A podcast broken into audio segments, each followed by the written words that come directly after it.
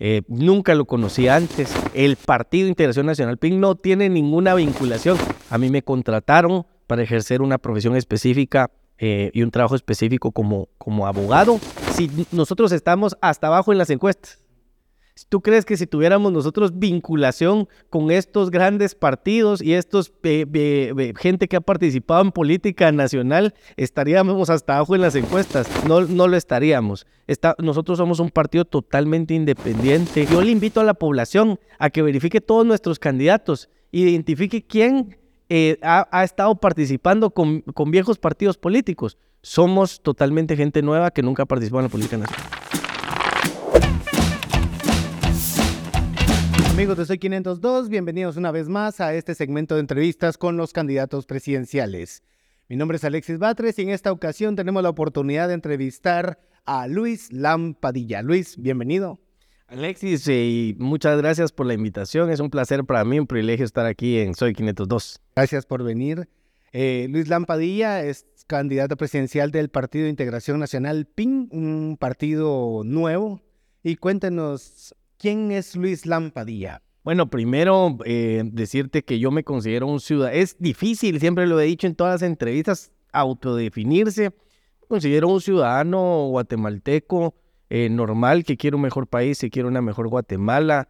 Soy em, eh, un padre de familia, abogado de profesión, 17 años ya del ejercicio de la, de la profesión de la, de la abogacía, em, ex diplomático estuve los últimos tres años como embajador de Guatemala en las Naciones Unidas y pues ahora el candidato presidencial más joven en la siguiente contienda electoral. Ok. ¿Cómo llega usted al partido PIN? Fíjate que em, em, dos, dos, hermanos que, que, que se llaman Henry Luis Castillo inician a fundar un movimiento nuevo de jóvenes y andaban buscando un candidato a presidente con alguna trayectoria nacional, eh, con algunos logros, digamos, a nivel nacional, y así es como recibo la invitación por parte de ellos, que son los fundadores, para integrarme a este nuevo movimiento, a este nuevo partido político. Vamos rápidamente, ¿cuáles son los principales ejes de, su gobierno? De Tenemos un plan de gobierno que lo pueden, eh, aquí, aquí, aquí traigo una copia física, pero lo pueden bajar en, la, en mi página personal www.luislam.com.gt con cinco pilares. El primer pilar es la seguridad y la justicia. El segundo pilar, la economía. El tercer pilar, la salud. El cuarto pilar, la educación. Y un quinto pilar que es la defensa y protección de nuestros migrantes y las relaciones internacionales.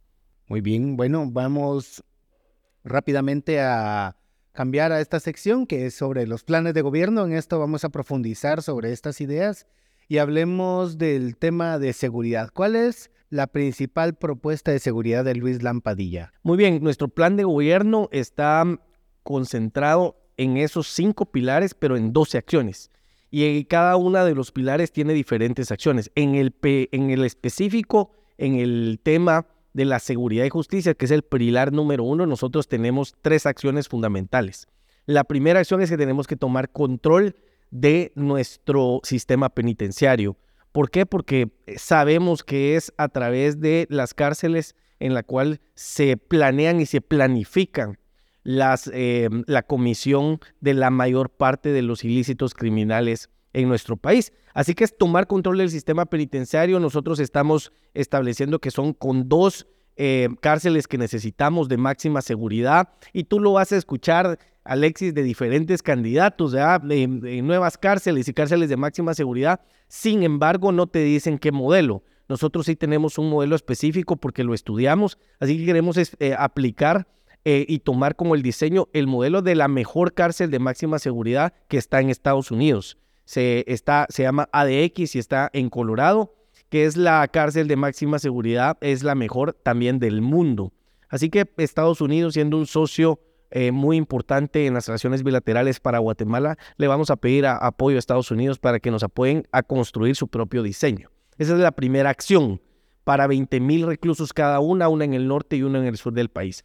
La segunda acción que tenemos es la recuperación de la confianza en la fuerza pública. Así que hay que limpiar y depurar la Policía Nacional Civil. Yo le voy a dar 30 días a los policías corruptos para que renuncien y todos aquellos que no renuncien los vamos a someter a un procedimiento de investigación individual y familiar para limpiar la policía. Les vamos a aumentar también el salario porque consideramos que aquellos que están dispuestos a sacrificar su vida por el resto de la ciudadanía merecen salarios dignos. Así que sistema penitenciario eh, tomar el control en la Policía Nacional Civil y tomar control de las zonas rojas de este país. Muy bien, ahora profundizando en la idea de las cárceles. ¿Tienen idea, dijo norte y sur del país, pero algún área específica que consideren? Eh, en el tema del norte estamos pensando que tienen que ser en, lugares aislados, así que Petén es, es, es, un lugar perfecto, el departamento de Petén, para construir una cárcel de máxima seguridad ahí. Y en el área sur del país estamos pensando en una nueva cárcel, ya sea en Escuintla o posiblemente en Suchitepeques, para que también esté, Suchitepeques está ahí en medio entre el sur y el occidente del país. Entonces podría ser Escuintlas o Chitepeques. Ok, y con lo de la Policía Nacional, eh, recuperar la confianza de, en la policía, porque ah, en, estos momentos pues es complicado, digamos, que, la, que las mismas personas ya no confían en las fuerzas de seguridad y que extorsionan incluso a, o sea, ellos son parte también de la extorsión, aparte de los salarios dignos y todo, ¿Ustedes ya tienen identificados o ya hicieron algún estudio de más o menos cuál es el, el, problema real con la policía, aparte del salario, aparte de lo demás, para, para atacar directamente ese problema cuando tomen posesión? Yo no tengo duda que hay parte de la Policía Nacional Civil que pertenece a la planilla de las organizaciones criminales y que la policía en ciertas estaciones y subestaciones, sobre todo en zonas rojas, ellos saben quiénes son, ellos saben quiénes son los delincuentes en esas áreas. Sin embargo, ya están como parte ya de sus planillas para protegerlos a ellos y no proteger al ciudadano. Así que lo que queremos hacer es depurarlo. Por eso es que yo considero que es necesario darles 30 días para que renuncien y los que no, imagínate, los vamos a someter a un procedimiento administrativo de polígrafo, de investigación si hasta para mm, contratarte en empresas privadas te someten a un procedimiento de reclutamiento, ¿cómo no lo vamos a hacer nosotros para limpiar la Policía Nacional Civil? Sí que lo vamos a hacer. Y eso es lo que pensamos planear. Una vez que tenemos una mm, policía totalmente limpia, entonces a estos nuevos policías, eh, pues son a los que pensamos eh, duplicarles el salario. Mencionó también la, recuperación de las áreas rojas. ¿Cuál sería el plan para recuperar un área roja? Muy bien, yo quiero decirte, Alexis, que yo fui casco azul de las Naciones Unidas en dos misiones de paz, con uniforme y botas puestas sobre el terreno. En mis, en mis primeros años de ejercicio profesional estuve en Haití y estuve en África, en Sudán hice esas dos misiones de paz y me di cuenta de que sí es importante tomar el control de las zonas de criminalidad y que sí se puede hacer y que sí se puede lograr. ¿Cómo se hizo? Con planes estratégicos específicos para las zonas rojas. Primero tenés que tomar el control territorial, tenés que acordonar las zonas rojas. Una vez que tomas el control territorial, obviamente tenés que acompañarte de inteligencia, em, eh, inteligencia militar y inteligencia policial para definir en dónde están las estructuras y entonces ahí empiezas tú a eh, no solo a allanar viviendas para eh, búsqueda de armas, búsqueda específica de personas para irlos desarticulando. Entonces necesitamos el apoyo de la Policía Nacional Civil y necesitamos el apoyo de la, del Ejército de Guatemala para tomar control total. Precisamente eso le iba a preguntar. ¿Y cómo sería? ¿Volver a sacar el ejército a patrullar a las calles? O... No, eh, el, ejército, la función del ejército no está para brindar seguridad ciudadana. Sin embargo, sí está para proteger la soberanía nacional mm, e interna y externa. Así que en este tema de las zonas rojas, sí es necesario el ejército porque es la nueva guerra de la cual nosotros estamos teniendo. El conflicto armado, gracias a Dios, pues yo ya no soy de la generación del conflicto armado. Em, eh, pero sí entiendo lo que pasó en Guatemala. Ya no tenemos eso. Ahora nuestra guerra es contra la criminalidad. Y ahí es donde debemos unirnos, tanto los que tienen un aspecto ideológico de izquierda o derecha, porque la, la corrupción y la criminalidad no tienen ideología. Aquí tenemos que unirnos todos para combatir eso. Así que el ejército sí es necesario para tomar el control en esta guerra contra las maras, las pandillas y contra las drogas también. Muy bien, muchas gracias. Bueno, entonces ahora vamos a pasar a, a la sección de economía. Vamos a abordar este tema. ¿Y cuál es la principal propuesta en economía de Luis Lampadilla? Muy bien, miren, el Partido de Integración Nacional PIM es un partido de derecha. Creemos totalmente en la libertad económica y que solo a través de la industria, eh, a través del fortalecimiento de la economía nacional y a través de conseguir más empleos y trabajos para la sociedad, es que vamos a salir del subdesarrollo para ser un país desarrollado. Sí, ¿cómo incentivamos la economía?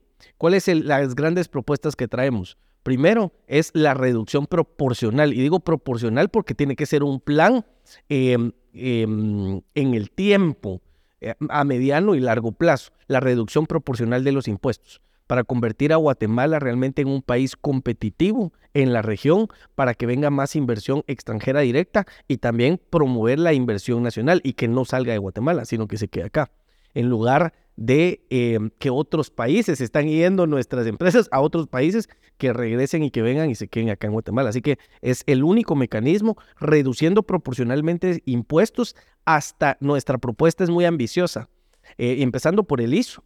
Después ir reduciendo o eliminando el impuesto sobre la renta hasta llegar a tener un único impuesto nada más, que sería el impuesto al valor agregado. ¿Por qué? Porque es el impuesto que representa más recaudación en este momento.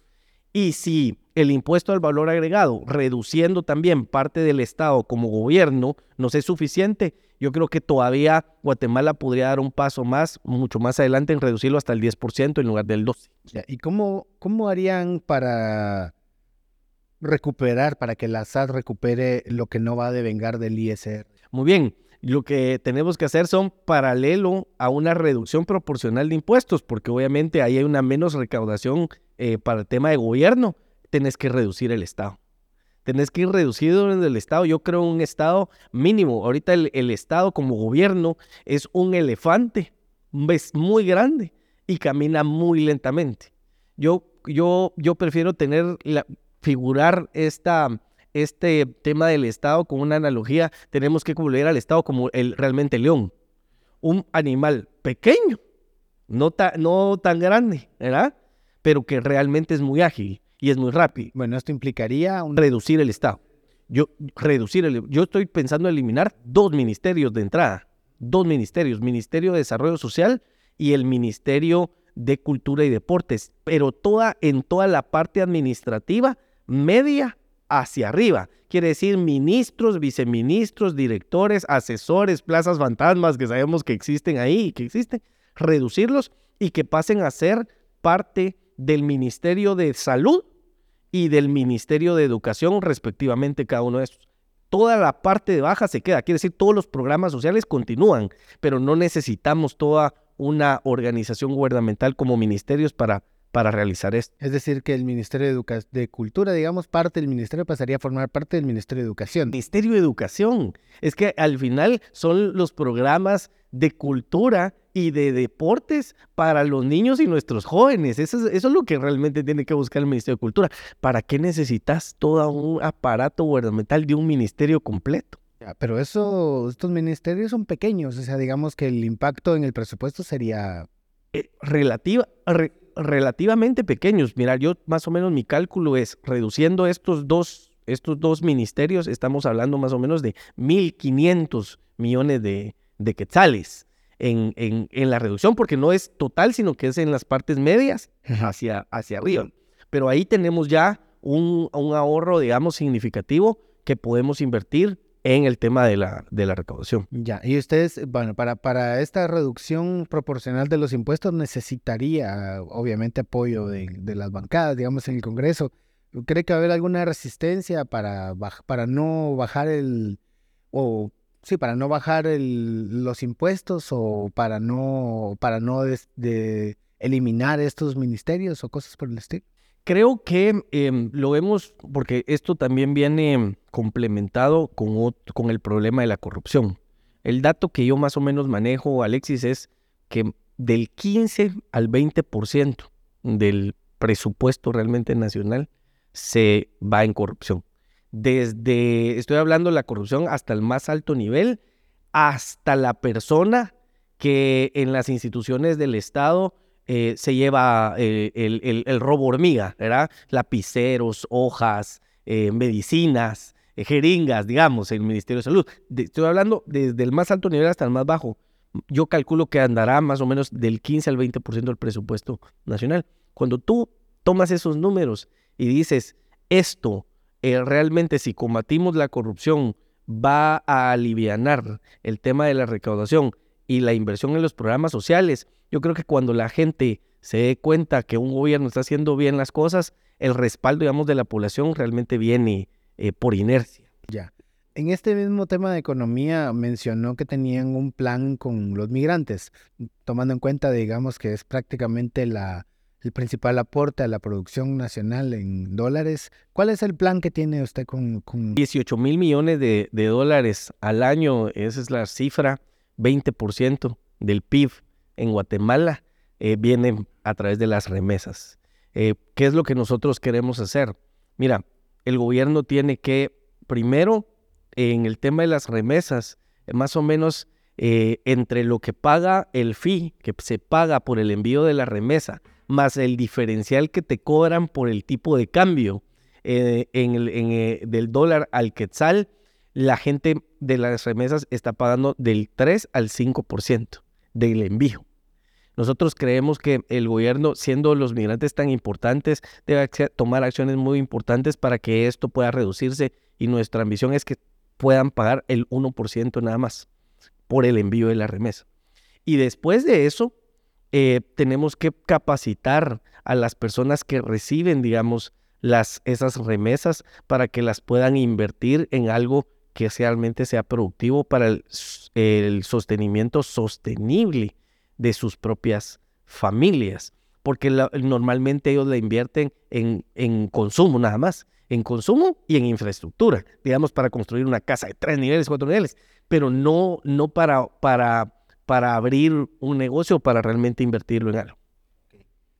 En este sentido, digamos ya eh, siempre en el tema económico, ¿tiene algún plan como el de los otros candidatos para generación de empleo? ¿Tiene alguna, mencionaba la atracción de las empresas a partir de la reducción de impuestos, pero cree que es necesario hacer algo más? Sí, mira, en el tema de la economía, por eso nuestro primer pilar es tomar el control de la seguridad y la justicia del país. ¿Por qué? Porque algo que ha estado afectando mucho a Guatemala y que mm, algunos candidatos, la verdad, siento yo que no lo quieren decir eh, abiertamente porque obtienen financiamiento directo de ahí, es el narcotráfico. Nosotros estamos dispuestos a combatir totalmente el narcotráfico porque el Guatemala realmente está en un gran peligro de reforzar el tema de ser un narcoestado. Ninguna empresa, Ninguna empresa realmente seria y formal va a venir a Guatemala para aperturar 5 mil o, o 6 mil empleos. Ninguna industria grande va a venir a invertir. Porque cuando envían sus equipos a verificar y a, y hacer el análisis de verificación sobre el terreno, de el, el, gerente que, que, lo van a mandar para abrir la fábrica, él mismo regresa diciendo, no hombre, Guatemala es un, narco, un narcoestado. Y eh, eh, ahí en esa área el, narcotráfico tiene control absoluto del, del, territorio y de las autoridades. Y entonces descartan totalmente. Así que yo te voy a decir algo, tomando el control del territorio y realmente convirtiendo Guatemala en un territorio sano para la inversión, estas grandes empresas van a venir. Pero primero hay que hacer ese paso. De lo contrario, no va a ser posible.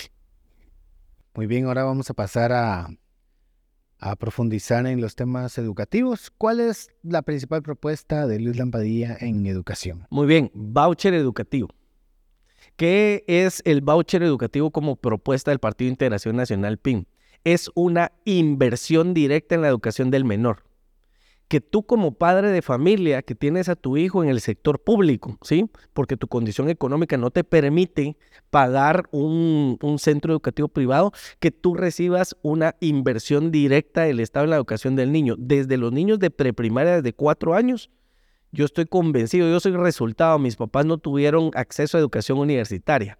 Yo la tuve, le invirtieron en mi educación y eso es lo que me abrió mejores oportunidades. Así que yo creo que eso es lo que tenemos que hacer. Entonces, tú vas a tener un voucher educativo que tú como padre de familia puedes decidir dónde lo quieres utilizar. Imagínate que esto es dinero. Una inversión, un voucher que tú lo puedes utilizar solo para el tema de educación. Imagínate que tú eres papá y recibes un voucher educativo de 250 quetzales que tú puedes utilizar en cualquier centro educativo. Entonces, tú de repente puedes poner 50 quetzales más o 100 quetzales más. Y en tu comunidad puede existir un colegio privado que cobre esa cuota. Entonces, estoy seguro que en ese momento tu hijo va a tener una, un significativo salto en el tema de la educación. Mm. Eh, tú lo puedes utilizar. Quiero hacer alianzas público-privadas con asociaciones también, con fundaciones que se dedican a educación y con iglesias para que abran centros educativos y escuelas con alianzas público-privadas. Entonces, de esa manera, tú puedes utilizar tu voucher educativo en estos nuevos centros.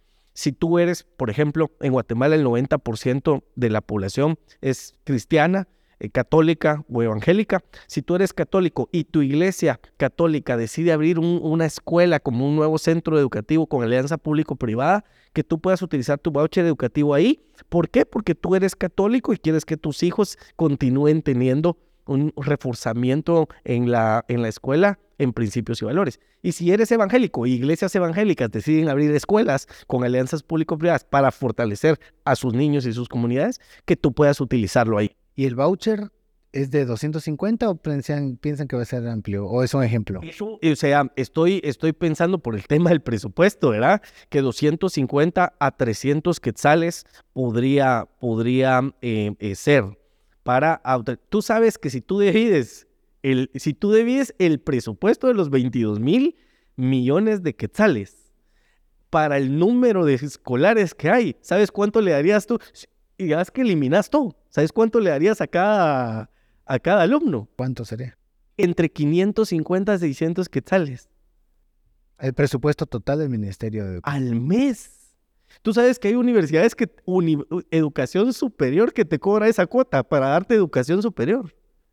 Entonces yo sí creo que esto es realmente una revolución para el sistema educativo donde vamos a dar un salto inmediato, ¿verdad? Y además vamos a mejorar los salarios de los maestros. ¿Por qué? porque las alianzas público-privadas, eso es lo que le van a permitir. Nuevos centros educativos y entonces los maestros, en, yo estoy seguro, en estos nuevos centros educativos van a ganar más. Entonces los maestros que están en el sector público van a empezar a trasladarse a los centros educativos y con eso también eliminas otro problema, el problema de los sindicatos. A eso voy precisamente. ¿Cuál sería la relación con Joviel Acevedo de, llegar a este Yo, yo, yo sí verdaderamente creo que las organizaciones sindicales, no solo en el tema de educativo, sino que en el tema de salud también, vemos estos problemas con los sindicatos. Realmente los líderes sindicales no han velado por los derechos, ¿verdad? Y la defensa de los derechos de los, de los maestros o de los, eh, del personal que trabaja en el tema de salud, sino que han han velado por sus propios intereses y han sido parte, digamos, de un tema, de una alianza con el gobierno de turno para que el mismo sistema continúe igual. Así que yo lo que quiero es transformar todo eso para quitarle el poder a los sindicatos, porque una vez que los propios maestros se den cuenta que ahora van a tener un mejor salario, que van a tener mejores prestaciones en este nuevo modelo, con nuevos centros educativos, van a emerger y van a saltar para otro lado. Ya, pero obviamente va a haber una, una, una, resistencia. Em, ¿Esto significaría prácticamente tratar de eliminar el sindicato o eh, y, qué hacer con el pacto colectivo que ya está aprobado? Sí, yo creo que los pactos colectivos son, muchos de ellos son leoninos, quiere decir que son bien perjudiciales para el Estado. Creo que se deben de revisar y que se deben de tomar acciones muy concretas para quitar todos estos privilegios que se han obtenido a través de los pactos y que realmente no, no van a mejorar el sistema, digamos, en este caso, educativo nacional. Em, tenemos, digamos, claros ejemplos de, de, esto, como durante todos los años eh, no ha habido realmente un, mejor desarrollo en el sistema educativo nacional. son muy claros, digamos, que no hemos tenido un avance. Así que yo sí creo que hay que revisar estos, estos pactos y el gobierno deberá tomar acciones muy concretas y muy fuertes en contra de estos pactos que se han, que se han firmado em, para perjudicar realmente a los estudiantes, que son al final quienes deberían de ser beneficiados. Muy bien, vamos a pasar a, otro tema. Vamos a pasar ahora a profundizar en las ideas de, salud. ¿Cuál es la principal propuesta en tema de salud de Luis Lampadilla de llegar al gobierno? Muy bien, yo creo que hay que priorizar el gasto en salud pública. Eh, no tenemos hospitales, el problema lo sabemos, ¿verdad? no tenemos medicinas, no tenemos, no tenemos atención para la población. Cuatro hospitales, creo que es lo que necesitamos primero reforzar, uno en cada, de, en cada una de las puntos cardinales del país, eh, norte, sur, occidente y oriente. Creo que cuatro hospitales regionales es lo que debería empezar a, hacerse y funcionar. Totalmente funcionales para la atención de cualquier tipo de enfermedad y así evitar que, porque sabemos que la gente que está en el interior del país no encuentra eh, doctor especialista en muchas de sus enfermedades y tiene que trasladarse hasta la ciudad de capital para atender su enfermedad. Así que tenemos primero que dividir en cuatro hospitales regionales y eh, una vez que estos hospitales son funcionales podemos invertir en los, en los hospitales por departamento. Más o menos cuánto le costaría esa, esa inversión. Eh, mira, es una inversión fuerte, digamos, estamos pensando que en el tema de hacer funcional un, un hospital, estás hablando entre 500 a 600 millones de quetzales por hospital, ¿verdad? Para que pueda real funcionamiento. Por eso estamos pensando en cuatro por región, uno por región. Obviamente. Y después puedes bajar tú a los hospitales por departamento. Y después de eso, entonces puedes bajar hasta los centros de salud en las comunidades. Eh, creo que ese, esa, ese gasto, digamos, en la salud pública sí debe ser priorizado de esa, de esa manera. Ahora, el tema de las medicinas, porque va muy relacionado con esto yo creo, como te dije, creemos en la libertad económica, total.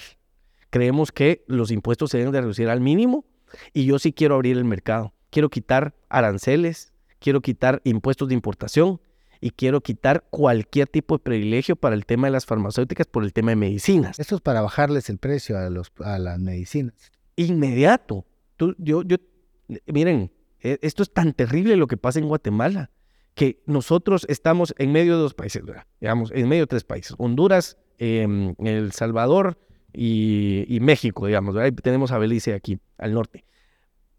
Pero nosotros tenemos la medicina más cara de todos los países, de nuestros países vecinos. Es que hay un problema de lo que pasa acá. Y aquí lo que pasa es que hay un monopolio de las farmacéuticas. Y, y el gobierno ha servido para ese monopolio. Em, yo tengo una, una, una amiga que eh, viaja a México y viaja a El Salvador y me dice, mira, es impresionante, es eh, eh, una medicina que en Guatemala cuesta 300 quetzales, 400 quetzales, en México me cuesta al tipo de cambio 100 quetzales, 20, el 25%, el, el mismo producto. Y yo, te, yo, Alexis, te digo esto, ¿por qué en la frontera con Tecomumán todas las balsas que vienen en, el río, ¿verdad? Que pasan las balsas vienen llenas de productos mexicanos para Guatemala y ni un solo producto, eh, digamos que dijeran por lo menos este producto va, que se lo lleven para allá para venderlo allá porque aquí en Guatemala es más barato. Es al revés. Es algo que el gobierno no está haciendo bien. ¿Qué es lo que no está haciendo bien? Está protegiendo monopolios de ciertos eh, productos en Guatemala, incluyendo las medicinas. Así que yo quiero quitar todos los aranceles, quitar todos los impuestos de importación para medicinas y eso inmediatamente va a abaratar el, precio. Eh, creo que eso, eso sería muy funcional. Seguimos conversando con Luis Lampadilla. Bueno, y ahora vamos a una sección de preguntas, la primera sección de preguntas rápidas. Conozcamos al partido. ¿Quiénes están financiando su campaña? Muy bien, nosotros, si tú eh, puedes examinar nuestras, nuestras finanzas, nosotros mismos financiamos nuestras campañas. 80% de nuestros candidatos son jóvenes de entre 25 a 35 años. Nuestros candidatos son totalmente nuevos. Eh, no tenemos, creo que, la campaña más austera de los partidos políticos. Nosotros mismos hacemos nuestras actividades eh, y cada uno de nuestros candidatos costea su propia campaña a nivel local. ¿Con qué partidos no haría alianza en el Congreso? No haría alianza con ningún partido que tenga un señalamiento directo de corrupción y de gente señalada de corrupción, narcotráfico o crimen organizado dentro de sus filas, porque eso ya me da a mí una alerta roja. Yo te puedo decir, En nuestro partido no encontrás a ningún candidato, ni con ningún problema, ningún proceso de corrupción, ni con un vínculo directo con el narcotráfico, digamos, ¿verdad? Que, que, que, podamos evidenciar. Si no, yo, ya lo hubiera sacado. Sí, con esos partidos yo nunca haría el En el 2026 terminará el periodo del actual fiscal, general Consuelo Porra. Si ella se volviera a postular, usted como presidente, elegiría otra vez el frente del MP? Muy bien, yo entiendo que este proceso, este proceso, eh, eh, se forma una comisión de postulación que al final llegan los nombres, ¿sí? Llegan los nombres y el presidente tiene que seleccionar de esos nombres, de esos nombres. Así que de los nombres que te den, creo que si ella volviera a participar y ella tendrían que analizarse los demás, ¿verdad? Los demás también y al final ver los resultados directos en su gestión hasta que ella termine su, su mandato, para poder hacer esa, esa respuesta definitiva. Porque em, contestar en este momento algo que a futuro no sé yo quiénes serían los otros que están integrando, eh, es un poco, un poco complejo. ¿Qué propone para el combate a la corrupción? Lo que propongo yo, nosotros estamos utilizando no solo en el tema de combate a la corrupción, sino como modelo, como país, el país de Singapur. Singapur tú lo vas a encontrar que está entre los 10 países en el top 10 en todas las áreas de desarrollo. Es el número 4 en combate a la corrupción. Guatemala, ¿sabes qué número es? Es el número 150 de 180 países. Y, y casi solo países africanos vienen abajo de nosotros. Así que yo estoy utilizando el modelo de Singapur para ser aplicado a Guatemala y le voy a pedir a Singapur el apoyo bilateral para que nos em, asesore y nos ayude a implementar su propio modelo en Guatemala. Muy bien. Pasamos con la otra. ¿Cómo será su relación con la prensa? ¿Tendrá un gobierno abierto a los medios de comunicación? Yo creo totalmente en la libertad de prensa. Soy abogado de profesión, creo en las libertades. O sea, yo creo en la libertad en todas, en todas las libertades. Eh, así que creo que la libertad de periodismo, la libertad de prensa, la libertad de medición del pensamiento es algo que es necesario fortalecer. ¿Qué le aplaude y qué le critica al gobierno actual? Eh, le critico, le critico al gobierno actual el no combatir fuertemente la corrupción en, em, en su gobierno. Eh, ¿Por qué? Porque es evidente. Ahí tenemos el, último caso que se abrió de corrupción del hospital de Chimaltenango. Eso es lo que le critico, no haber combatido directamente la corrupción, que es un, flagelo muy grave para nuestro país. ¿Y qué le aplaudo? Le aplaudo el haber tomado el buen consejo de fortalecer y de realizar una política de Estado por la defensa de la vida y la familia y que hayamos sido declarado capital provida de Iberoamérica y que fue un, proyecto que nació con tu servidor. Ok, muy bien. Pasemos a la otra sección de preguntas rápidas. Aquí voy a sacar 10 papelitos y de estos 10 papelitos eh, usted me tiene que responder lo primero que le venga a la mente. Vamos rápidamente con el primero. Libramiento de Chimaltenango. Corrupción. Ok, vamos con el segundo. Salario. Eh, mejores salarios para guatemaltecos. Tenemos que crear oportunidades. Vamos con este. Niños y niñas. Es una prioridad para el Partido Integración Nacional PIN y para la inversión y querer tener un mejor país. El siguiente. TSE. Transparencia es lo que le debemos de exigir al TSE en el próximo proceso electoral como, como sociedad. Vamos con el próximo. Pago de favores. Pago de favores, amiguismo, politiquería y corrupción. Es lo que, lo que se ha dado en, nuestro país con la vieja política. Guillermo Castillo. Eh, ausencia. Ausencia en la función como vicepresidente. Ok, vamos con la próxima. Tránsito vehicular. Eh, responsabilidad de la vieja política, de los unionistas y de y quienes han estado en, en, el gobierno municipal. Empresarios. Empresarios importantes para mm, el crecimiento económico del país, para proveer más empleos y trabajos, pero sin monopolios. Muy bien. Vamos con la próxima. Narcotráfico. Es un eh, problema que tiene sumido a Guatemala en ser un narcoestado. Nosotros, yo no tengo duda, nosotros somos ya un narcoestado. Bukele.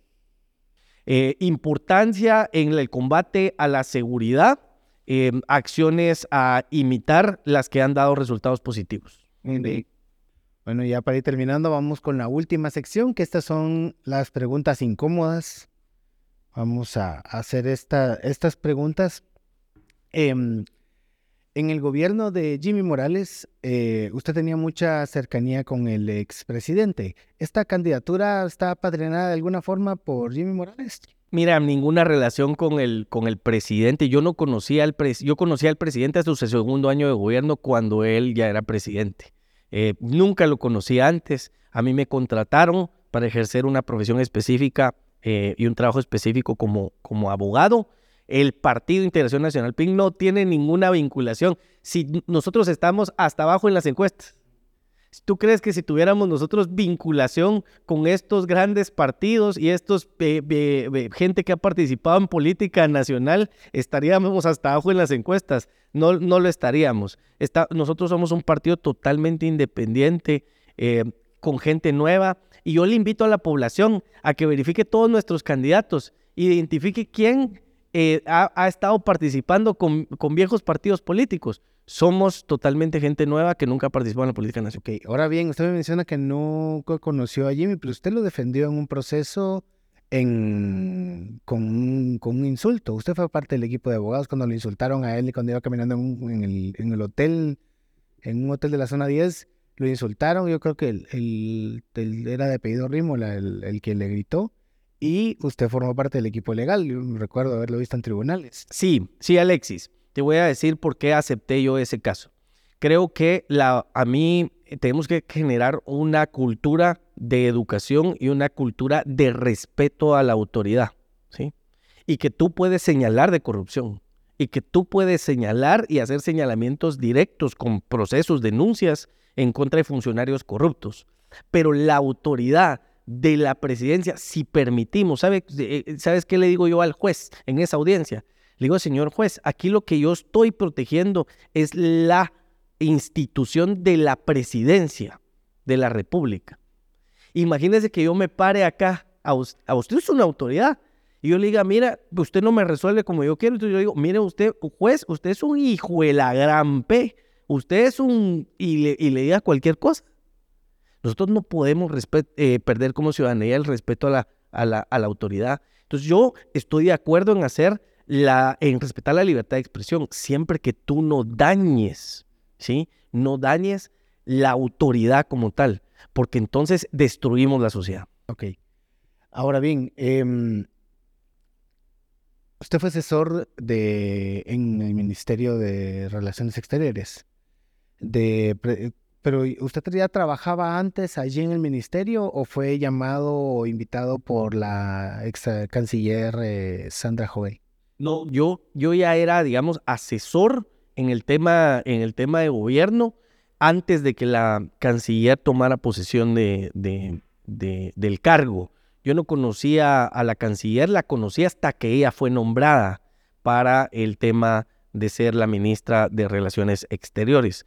Y por supuesto, sí, fui asesor en el Ministerio de Relaciones Exteriores, específicamente en temas de derecho internacional público con las Naciones Unidas. Como te comenté, yo fui casco, casco azul de Naciones Unidas, conozco el sistema desde adentro y tengo experiencia en derecho internacional público. ¿Y, la idea de declarar non grato a Iván Velázquez salió, salió de usted o usted redactó la declaratoria que le dio el presidente?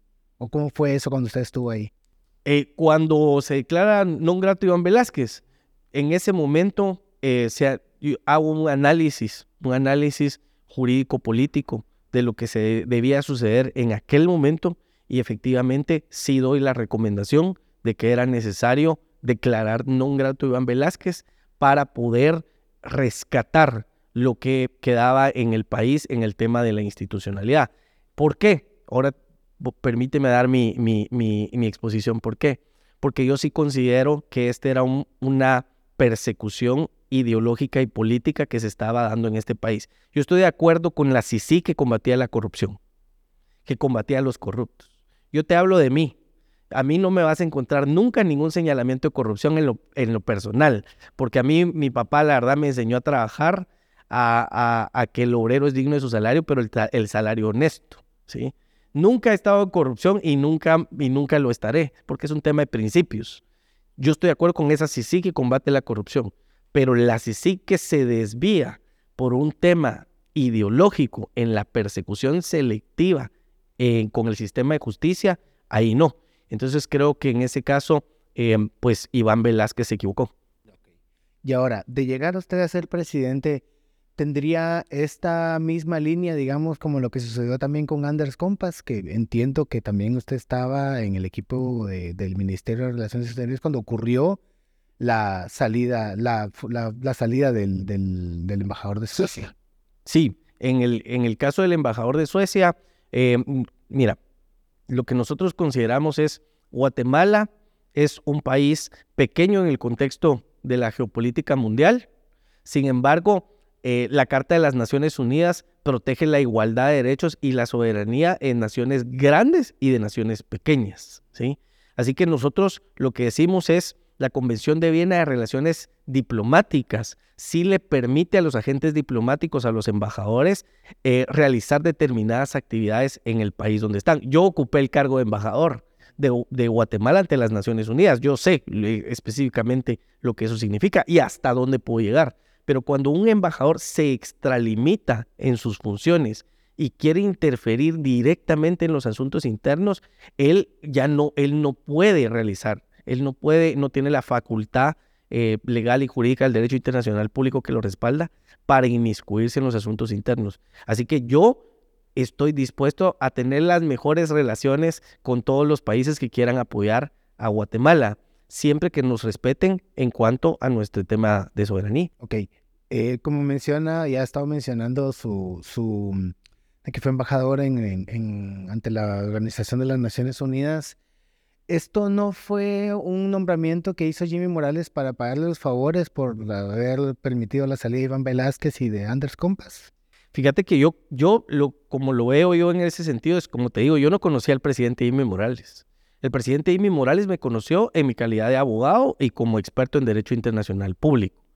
Y creo que él pudo ver la capacidad del profesionalismo con el cual traté cada uno de los temas. Ahora era necesario que lo que se había hecho y las acciones que se habían eh, tomado en ese momento a nivel nacional siguieran y tuvieran una continuidad en el plano internacional. Y en ese momento, cuando se plantea de esa manera, es que yo recibo la invitación para poder ser el embajador ante la, ante la ONU. Estuve tres años allá con, te voy a decir esto, con logros importantes. Guatemala es miembro fundador de los 51 del sistema de las Naciones Unidas. En 76 años del sistema de las Naciones Unidas nunca había venido a visitar el presidente de la ONU, que es un cargo político, por un año. Nunca había venido a visitar en una visita oficial a Guatemala. Hasta que yo llegué. El presidente vino. Ese es un gran logro para el país porque demuestra las relaciones que teníamos eh, adecuadas con el sistema y que estábamos dispuestos a trabajar con el sistema, siempre que nuestros fines y propósitos sean de bien para la población. Ok, muy bien. Esta fue la última pregunta y le vamos a dar un espacio al candidato para que se pronuncie a, sus seguidores. Muy bien, muchas gracias. Partido Integración Nacional PIM.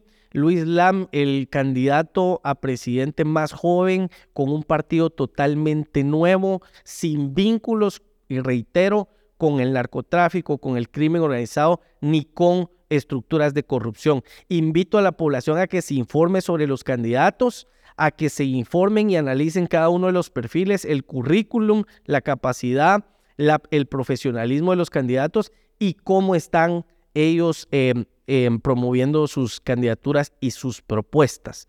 En nuestro sentido, yo le puedo a usted, eh, votante y ciudadano, asegurar que nuestro, en nuestro Em, partido no va a encontrar a ningún candidato que tenga vínculos con corrupción. A mí no me pueden señalar, hacer ningún señalamiento en lo personal de algo que me haya robado o que hubiera yo hecho mal uso de los fondos. Así que le pido que en la siguiente elección vote por el Partido Integración Nacional PIM, Luis Lam para presidente. Muchas gracias. Ok, con esto terminamos la entrevista. Muchas gracias a Luis Lampadilla por aceptar esta entrevista. Amigos de Soy 502, gracias por seguirnos. Pueden sintonizarnos en soy502.com y nos vemos en la próxima.